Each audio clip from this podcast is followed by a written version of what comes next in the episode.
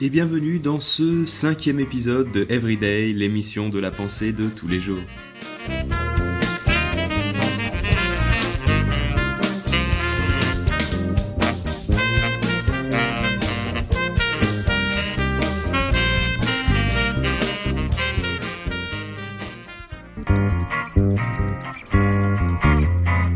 Pourquoi le mois de février est-il celui où je paye mon loyer le plus cher? Le tarif mensuel ne change pas d'un mois sur l'autre, mais si on le ramène à un prix par jour, celui du mois de février est le plus élevé de tous. Pourquoi donc ne pas adapter le prix du loyer au nombre de jours dans le mois? C'est le cas de beaucoup d'autres paiements mensualisés, le forfait de téléphone, Internet et surtout les prêts.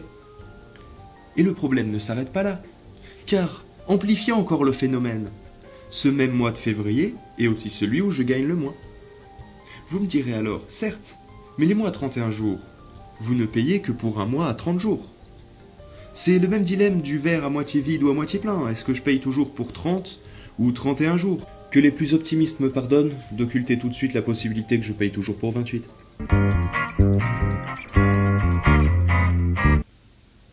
Mais d'où vient le terme autoroute?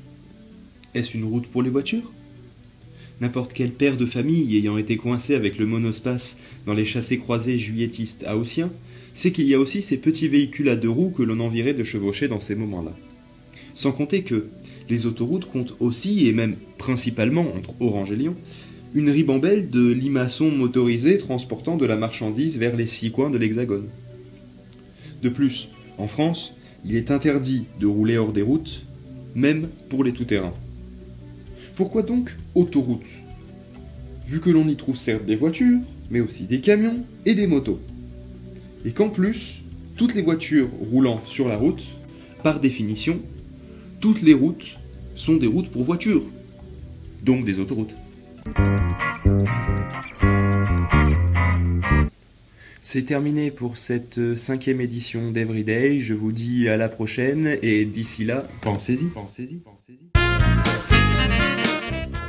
Retrouvez Everyday sur le site http://everyday.exen.fr.